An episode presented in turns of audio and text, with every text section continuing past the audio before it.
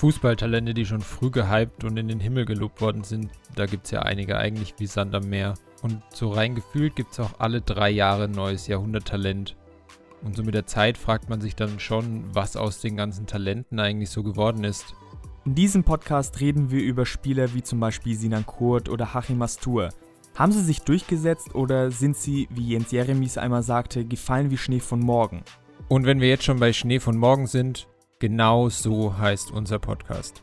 Vorgestellt werden euch die Talente von Markus, den man ruhig als Mr. Karrieremodus bezeichnen kann, weil der kennt eigentlich alle FIFA-Talente, die ein Potenzial von etwa 75 hatten.